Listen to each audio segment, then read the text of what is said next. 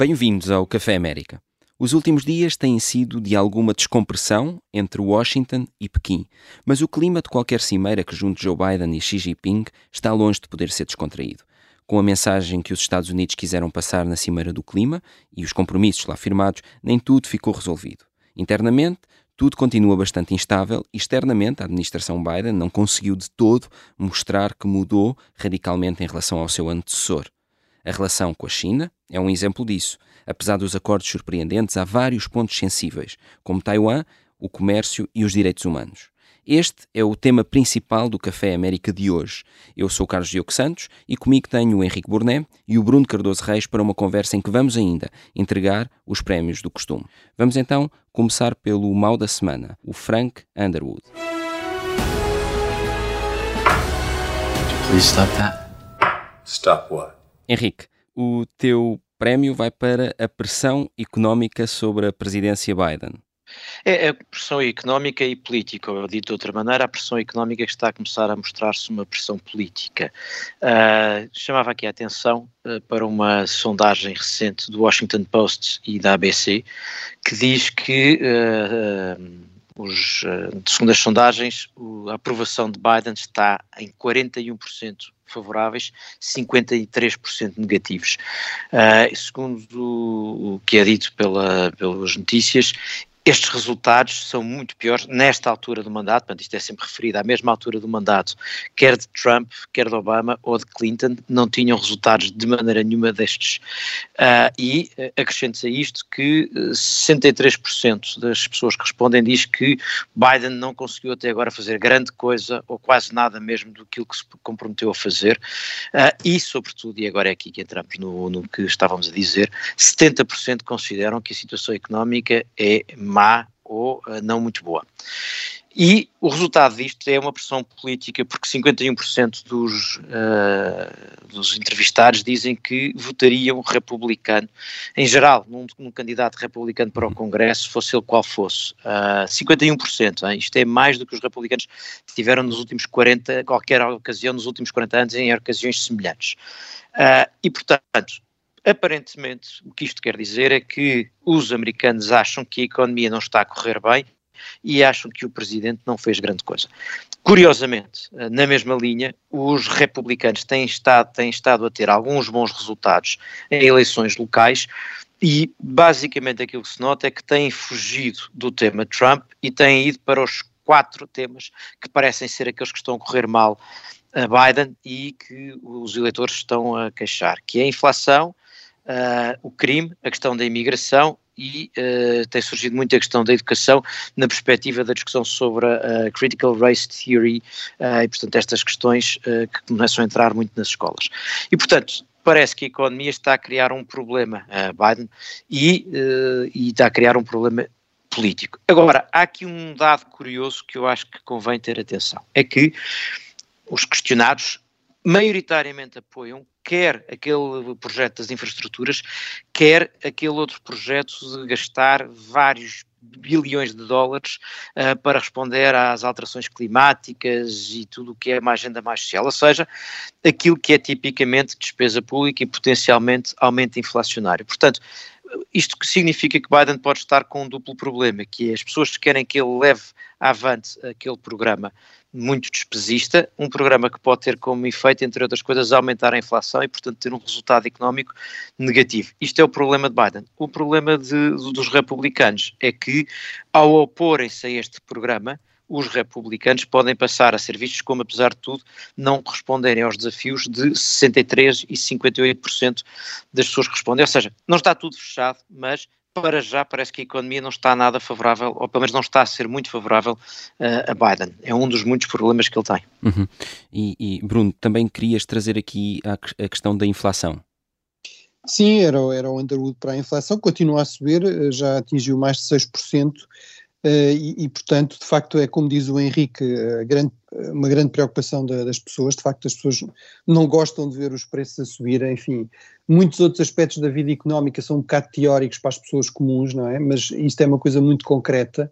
E, de facto, mesmo com o emprego a subir, mesmo com os salários a subir, embora eles, a verdade é que eles não sobem tanto como a inflação e isso aponta para o, aqui o grande perigo, a grande ameaça que realmente representa a inflação, que é tornar-se numa, numa espécie de ciclo que se, numa profecia que se cumpre, não é? Ou seja, a, a, a, inflação também é alimentada pelas expectativas das pessoas, ou seja, se as pessoas acham que os preços vão continuar a subir, vão exigir mais salários mais altos, salários mais altos vão se traduzir em mais, em mais inflação, porque as empresas vão, vão, no fundo, fazer refletir esse aumento do custo de produção também nos próprios preços do, dos produtos, não é? E, portanto, foi, foi um pouco o que aconteceu nos anos, nos anos 70.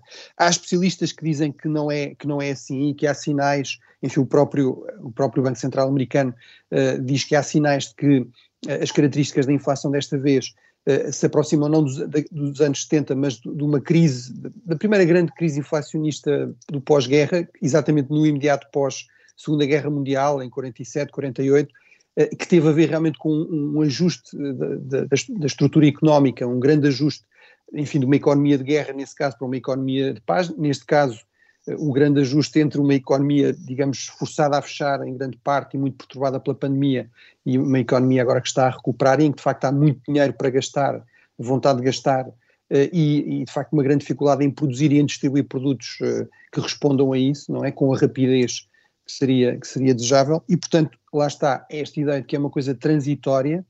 Agora, eu acho que há aqui há um risco real uh, e acho que há um risco real económico mas também político, como diz o Henrique, ou seja, acho que é, é algo que eh, terá um preço político muito elevado para, para os democratas, parece já estar a ter nestas eleições, nomeadamente na Virgínia, uh, e, uh, e, e, teremos eleições que podem decidir o controle, ou que irão decidir o controle do Congresso uh, daqui a um ano, portanto, de facto, é de facto um risco muito elevado para os democratas, e eu acho que pelo menos eles têm de mudar a narrativa, porque até aqui a narrativa tem sido a inflação é um fantasma, eh, não vai acontecer. É evidente que isso também é um problema, ou seja, perderam um pouco de credibilidade. Portanto, eles têm pelo menos de mostrar que estão a fazer alguma coisa. Agora, como diz o Henrique, é realmente um problema dos diabos, porque é muito difícil de controlar e as soluções também para o controlar, a solução, digamos, mais eficaz, ela própria também é bastante impopular, que é não só eh, não, não gastar dinheiro público, não fazer estes investimentos, mas, sobretudo, aumentar as taxas de juros.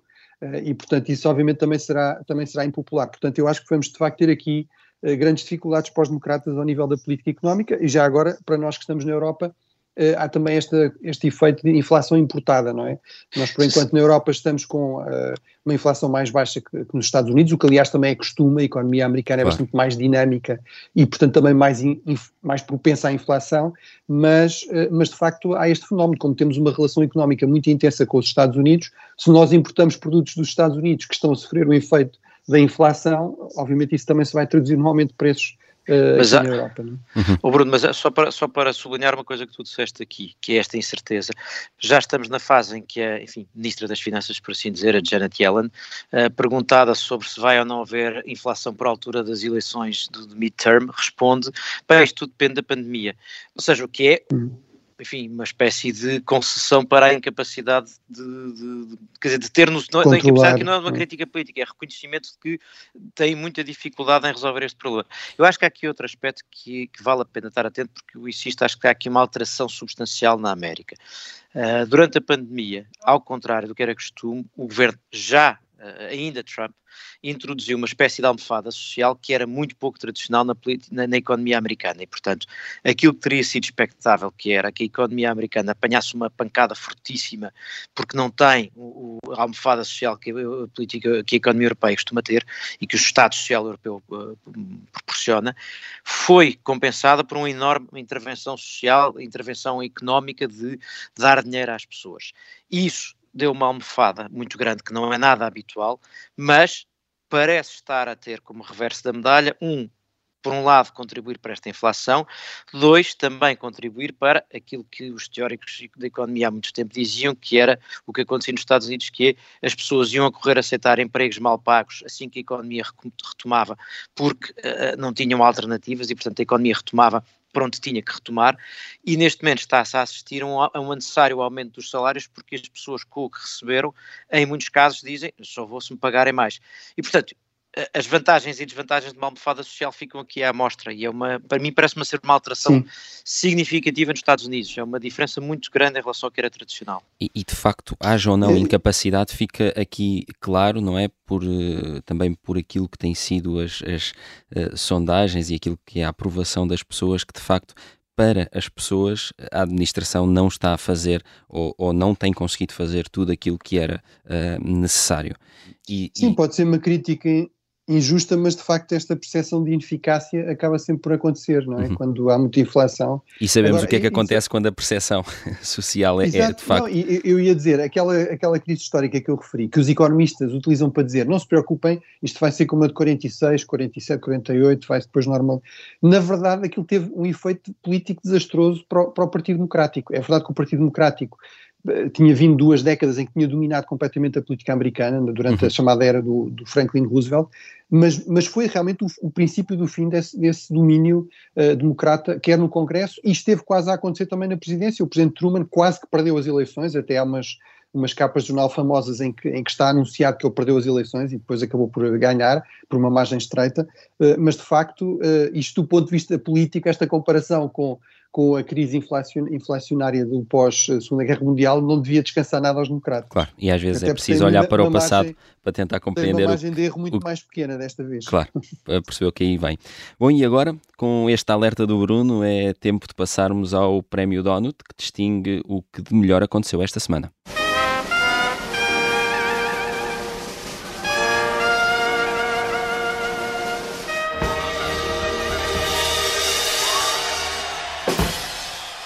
E eu começo este donut com uma, um, uma notícia que veio do, do outro lado do Atlântico.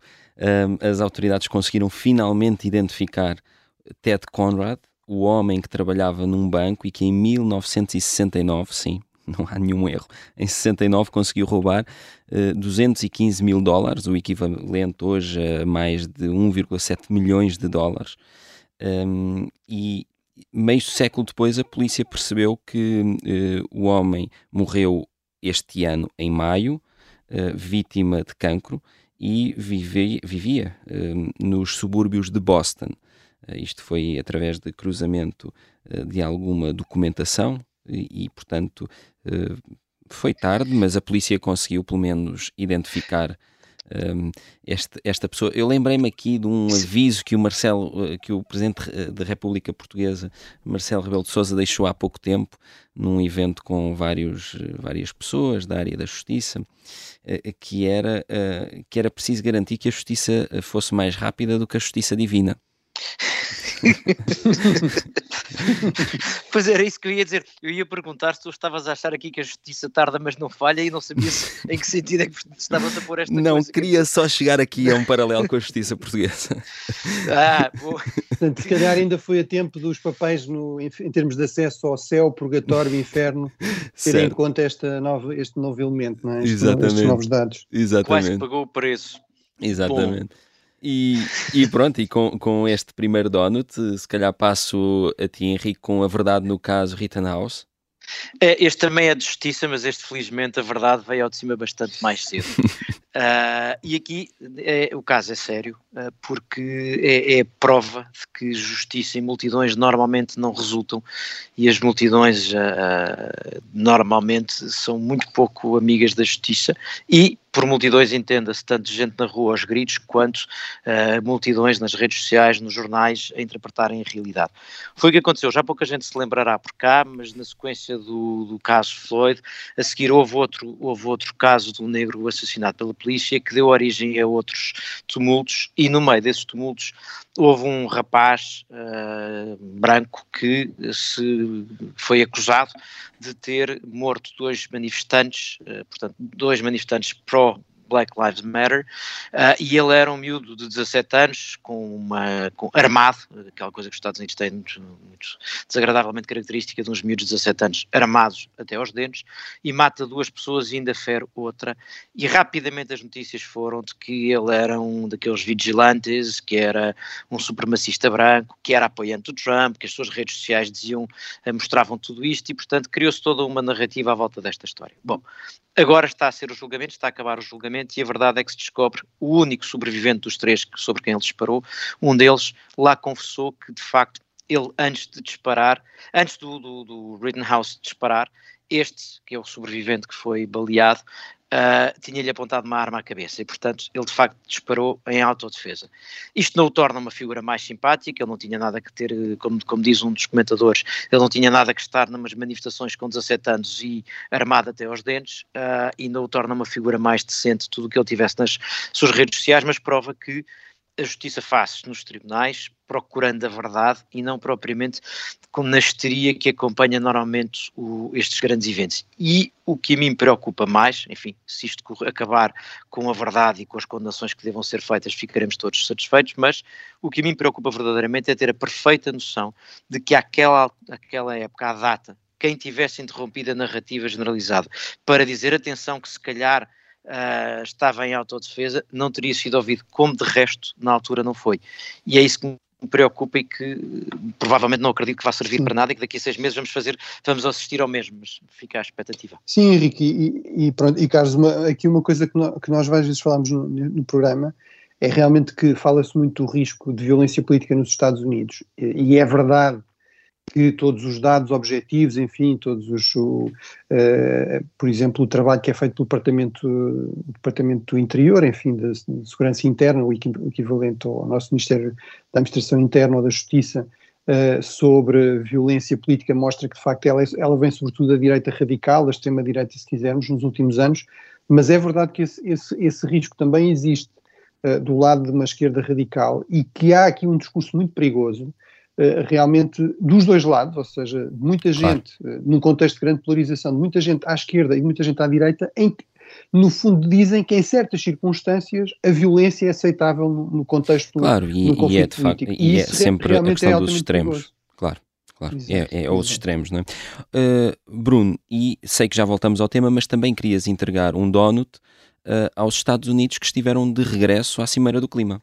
Eh, sim, pronto, eu acho que, enfim, sem, sem demorar muito, acho que é de sublinhar isso e, e de sublinhar. Até que, porque o sino já nos avisa que estamos a escutar Exato. o tempo da primeira parte. É, é, de sublinhar que, mesmo com todas as limitações do acordo que foi alcançado no COP26, a verdade é que é a primeira vez que há referências, com, uh, uh, por exemplo, ao carvão, aos combustíveis fósseis, não serão nos termos que seriam desejáveis, uh, mas é evidente que se os Estados Unidos não estivessem lá e não tivessem comprometidos novamente com este tipo de objetivos, toda a pressão, por exemplo, que foi possível fazer sobre a Índia, sobre a China, não teria, não teria sido possível, não teria existido e, e provavelmente e certamente teríamos um, um texto ainda muito mais, muito mais fraco e, portanto, acho que isso mostra como a liderança americana e a presença americana continua a ser muito importante, por muito que depois a critiquemos em certos aspectos. Claro, é uma espécie de do mal ou menos. Bom, e sem tempo para mais, fazemos aqui uma pausa. Na segunda parte do Café América vamos entregar mais prémios e falar sobre as fragilidades, e não só, das relações externas norte-americanas no pós-cimeira do clima e em plena tensão com a China. Até já! Estamos de volta ao Café América. Vamos começar esta segunda parte por distinguir o disparate da semana com o nosso prémio Sarah Pellin.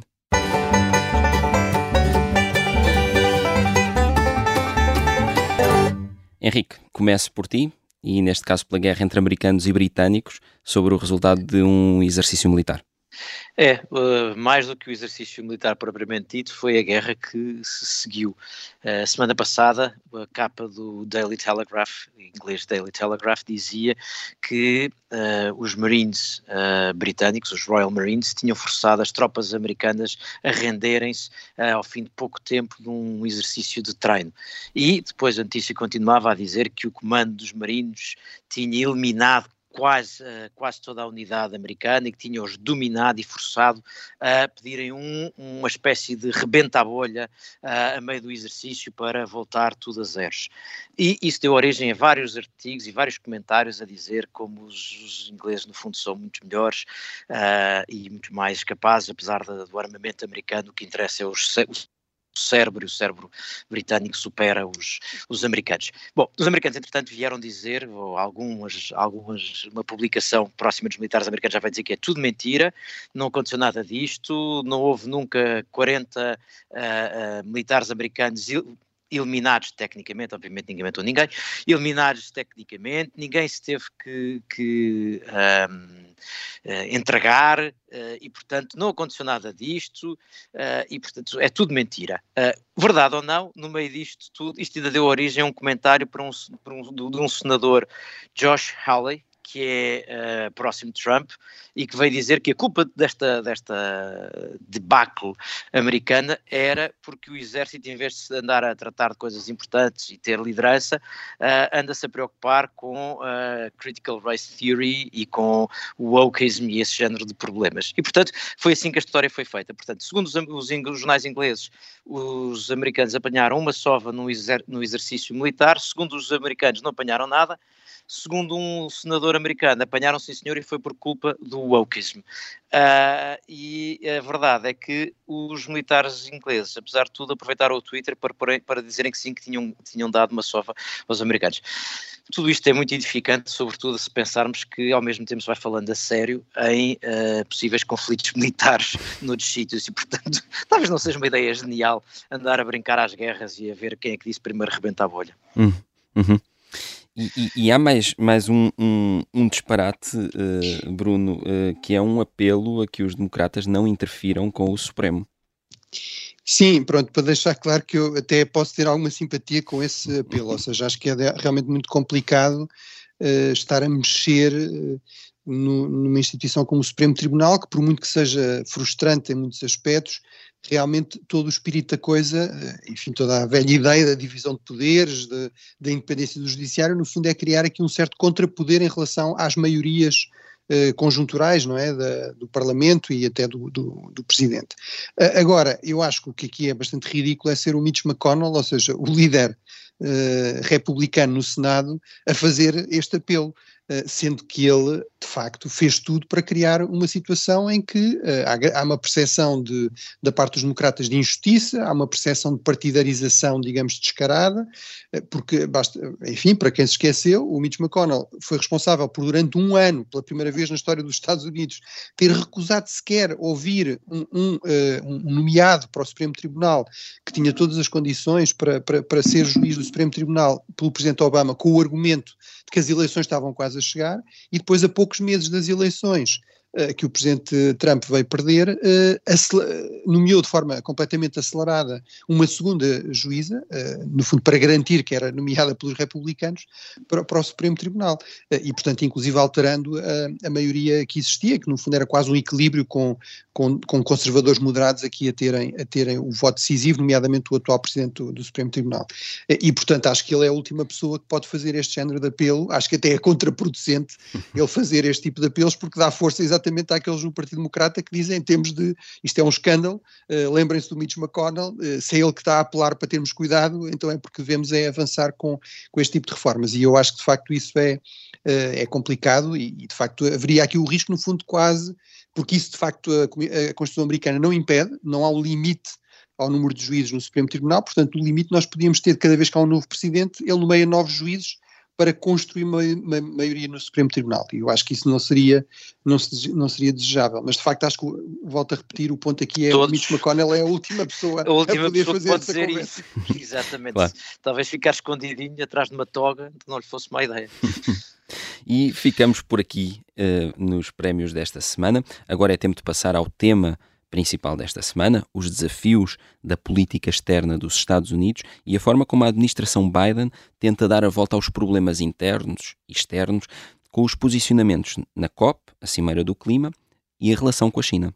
A semana passada uh, começou com o presidente Biden e o presidente Xi enviarem os parabéns a promoverem o, os trabalhos eh, da Comissão Nacional das Relações Estados Unidos-China, uma organização que tem o objetivo de reforçar o entendimento e a cooperação entre os dois países, que já tem mais de um século. Um dia depois, uma surpresa para muitos, eh, uma declaração conjunta eh, de Washington e Pequim, na COP26, em que os dois lados se comprometeram a colaborar na redução de emissões e no combate à desflorestação. Henrique Bordé, são bons sinais ou pequenos passos que pouco significam além de ajudar a descomprimir uma tensão? Eu acho que é sobretudo o cenário de tensão é aquele que é o, o aquele com que temos que perceber que vamos passar a viver. E eu acho que esse é o, grande ponto e talvez seja o mais importante para percebermos, ou seja, eh, eu acho que nós estamos numa leitura errada da realidade há um tempo esta parte, que é uma, uma leitura que tenta encontrar em cada momento o, o, a estabilidade para o que vai ser o futuro, ou seja, está-se permanentemente à espera que cada uh, cimeira, ou que cada encontro, ou que cada negociação, ou que cada sanção vá resolver definitivamente as relações entre e agora preencher o espaço ponham aqui o que quiserem, nomeadamente entre os Estados Unidos e a China. E eu acho que um, um, dos problemas maiores é não perceber que houve uma enorme transformação no mundo nos últimos anos e o, o, o sistema internacional que estava um pouco enfim, chamemos-lhe adormecido ou estagnado ou uh, uh, estabilizado no pós-Guerra Fria, acelerou brutalmente nos últimos anos e em particular muito recentemente. E portanto a realidade neste momento é extraordinariamente dinâmica e o que, um, o que é uma colaboração numa cimeira um dia não é necessariamente, não quer necessariamente dizer que passados uh, um ano ou mesmo seis meses essa colaboração se mantenha. O que são vozes uh, uh, e, o que, são, o que é um tom agressivo num dia não quer dizer que se vá manter, porque o que me parece ser o, o que define este tempo é de facto um tempo de incerteza e um tempo de uh, recomposição do xadrez internacional e não acho que quando se diz recomposição se vá acabar, que no final que haja um final deste processo, pelo menos a curto prazo, e que, portanto, nós estejamos no meio de um processo e que daqui em breve temos a recomposição. Não parece, parece-me que estamos a viver um momento muito dinâmico. Uh, e eu chamaria a atenção... Henrique, só, só, só uma frase para dizer que concordo muito contigo, acho que no fundo nós temos aqui esta ideia até também por causa da pandemia, do regresso ao normal, é? vamos regressar uhum. ao normal na, na política internacional, na, e, e, eu realmente acho que temos de, temos de assumir que, que esse, no, esse normal passado não volta, não é? Por, e era um normal que até mesmo antes da pandemia já se, já se começava a perceber que, claro, que, que não, não iria caminhar na normalidade. Não era muito é? sustentável. Claro. Henrique, é, mas, ias concluir? Mas eu acho que eh, é, é, é isto que acho que nós estávamos muito habituados, apesar de tudo, a uma certa dose de estabilidade e a alguns eventos que se tentava resolver. E, e, a sensação que eu tenho é que nós não, agora não resolvemos, gerimos a situação. É uma situação que vai sendo gerida, a realidade vai sendo gerida e, portanto, esse parece-me ser um, um, um, dos elementos. Um outro elemento uh, que eu acho que nós temos que prestar atenção é a forma como estamos a partir para esta situação nova, que é uma espécie de eh, desilusão, de autodesilusão ocidental e em particular nos Estados Unidos. Eh, eu fui particularmente chamada a atenção, enfim, entre várias leituras feitas nos últimos tempos, a certa altura, a Foreign Affairs deste mês, ou deste, destes dois meses, outubro, novembro, ou novembro, dezembro, eh, é particularmente, parece que se está a, a, a ler um velório. Eh, porque se nós somarmos uma quantidade de factos que são trazidos para a discussão, junta-se a retirada do Afeganistão, a percepção de que há uma espécie de nova Guerra Fria, enfim, que muitos insistem, eu também acho que o termo Guerra Fria não serve, mas enfim, mas uhum. serve para usar, para, para, para, só para mencionar, uma espécie de advento de Guerra Fria, parece que afinal os que tinham perdido a, a Guerra Fria ou estavam, num caso, caso da Rússia, ou pelo menos ideologicamente tinham passado para o lado cá, ou semi para o lado cá, o caso da China, uma espécie de adesão ao capitalismo, afinal agora é que estão a ganhar força. Uh, parece que uh, eu tinha havido a convicção de que o, capitalismo ou a economia de mercado ia chegar à China e, portanto, a China se ia pacificar e democratizar por essa via. Afinal, não, e estamos todos muito desiludidos. E depois daqui conclui-se que a globalização foi má, que a entrada da China na Organização do Comércio foi péssima, que a NATO não devia ter crescido para o pé da Rússia para não irritar a Rússia. E, portanto, há, há todo um discurso sobretudo no Ocidente e nos Estados Unidos, que praticamente diz ao outro lado do mundo: nós estamos em perda, nós estamos uh, uh, em decadência e uh, não, temos, não temos salvação. Vem aí a China e vai tomar conta disto. E, e, e salva-se muito pouco, por exemplo, nesta Foreign Affairs, salva-se muito pouco. Salva-se um artigo da Madeleine Albright que diz algo lá apesar de tudo, mesmo em países onde há um, um, um, retrocesso na democratização, como na Hungria ou, na, ou no Brasil, por exemplo, eh, quem dera há 30 anos atrás à Hungria ou ao Brasil estarem onde estão agora, quer dizer, calma, eh, eh, é mau, mas já foi, já foi pior.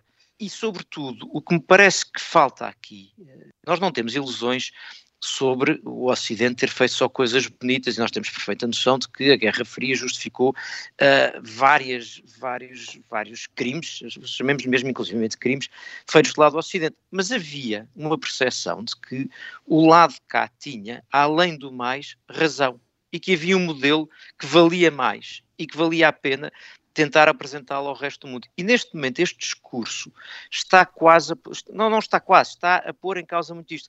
Basta olhar para o que se passou, por exemplo, na, COP, na COP26, onde eh, eu, eu, percebo a desilusão com não se ter chegado mais longe, etc. Mas aquilo que o Bruno dizia pouco, se não tivesse os Estados Unidos na sala, nem sequer aqui se tinha chegado. E se não for o Ocidente, se não for a Europa, se não forem os Estados Unidos a puxar esta, esta carruagem, ela não vai a lado nenhum.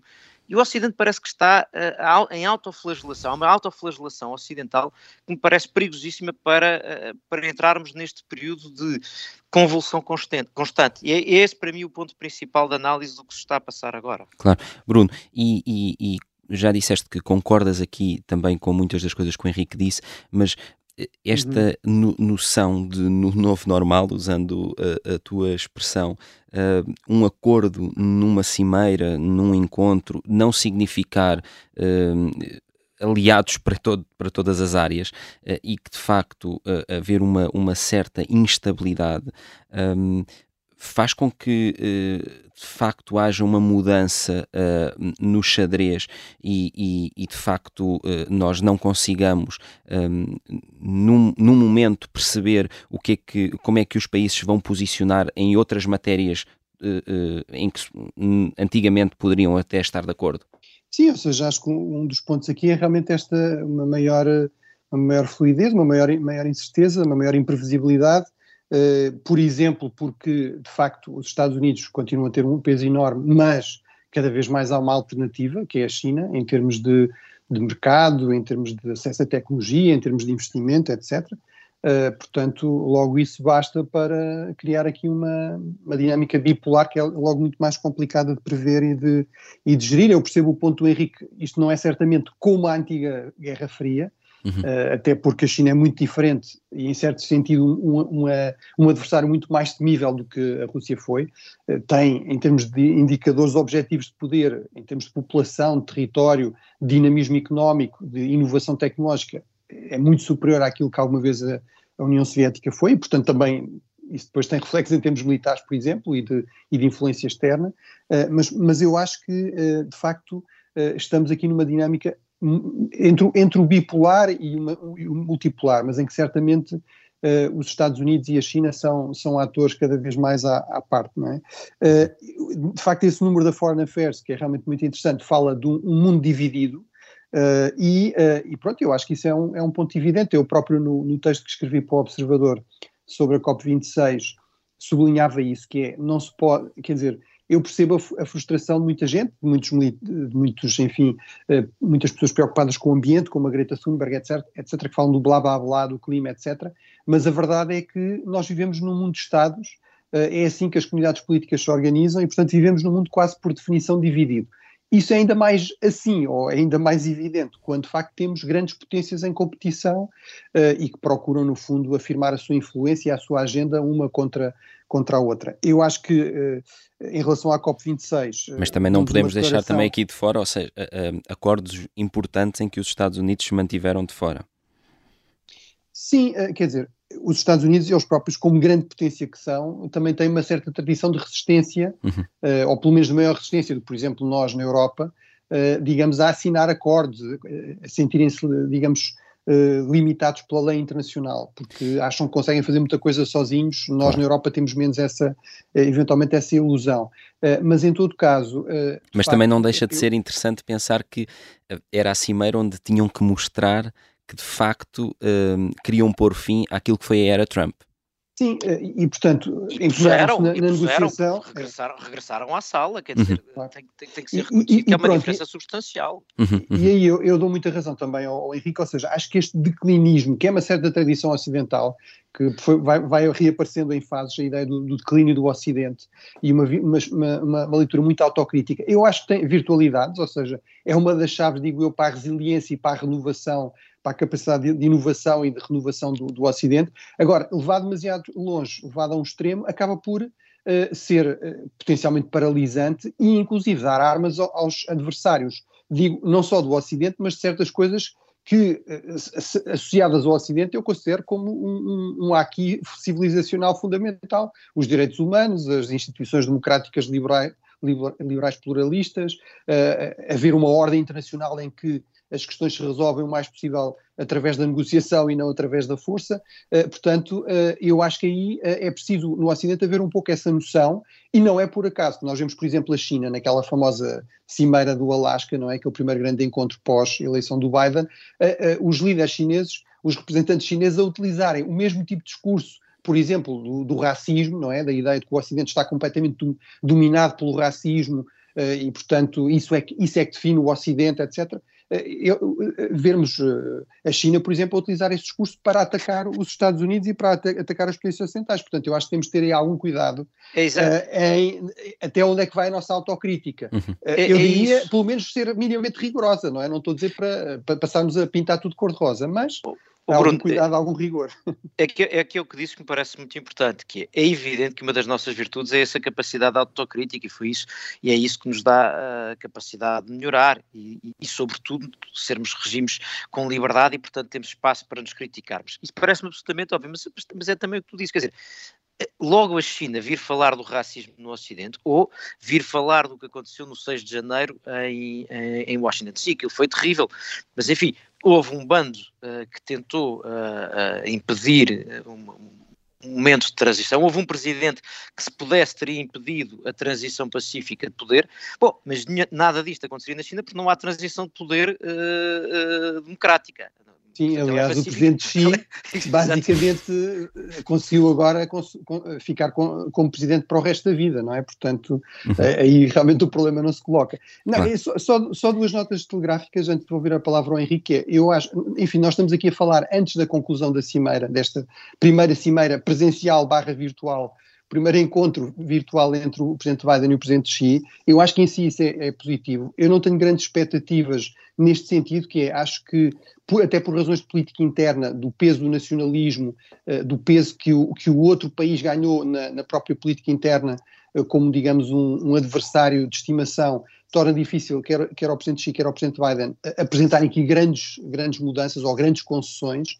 Eu acho que era, pelo menos, muito importante que houvesse aqui canais de diálogo que evitassem conflitos uh, acidentais, uma escalada descontrolada, uh, por exemplo, no Mar do Sul da China, por exemplo, em Taiwan, Uh, e, uh, e, desejavelmente, também cooperação em algumas áreas em que ela é absolutamente indispensável, porque sem, sem, cooperação entre os Estados Unidos e a China, enfim, e outros, mas sobretudo entre estes dois, não há avanços, como por exemplo no clima. Não? É? Claro.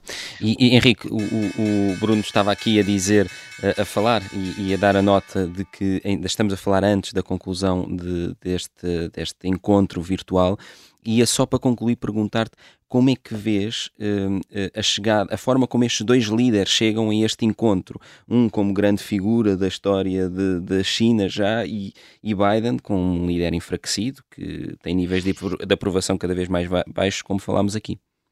É isso. A, percepção que nós temos em relação uh, a Xi é que uh, é isto, é um líder reforçado internamente. Uh, eu acho que nós sabemos menos sobre o que é que se passa dentro da China e sobre as fragilidades económicas da China do que deveríamos saber para avaliar verdadeiramente a circunstância. Mas a percepção que há do lado cá é essa. A percepção que há em relação a Biden é, é esta que, estavas a dizer. Por um lado, enfraquecido internamente por estas circunstâncias, por outro lado, apesar de ter prometido o regresso da América, as primeiras circunstâncias, as primeiras situações de política internacional foram de desorganização no mínimo e de desencontro com os aliados e portanto não chega, não chega, não é um bom ponto de partida, mas a mim o que me preocupa mais, e, e isto também responde à tua pergunta, é uh, o facto de no Ocidente querermos um umas soluções que sejam duradouras e não aceitarmos que nós chegamos aqui. Uh, o mais importante é termos uma estratégia, isso sim falta-nos para como lidar com a China, não é achar que há uma cimeira e as coisas por correrem bem ou correrem mal se resolvem. Claro. Correndo bem ou correrem, correndo mal são uma etapa. O que é importante é isto que o Bruno dizia, que haja um contexto, haja uma estratégia e que se evite uh, acidentes de percurso. Agora, é a ideia de ganhar, ir ganhando as batalhas e não ganhar uma guerra. Sim. Bom, e o sino já tocou, já nos disse que eh, estamos no final do programa de hoje. O Café América desta semana fica então por aqui. Estamos de regresso todas as semanas, às terças-feiras, na Rádio Observador e pode ouvir-nos sempre que quiser em podcast. Boa semana!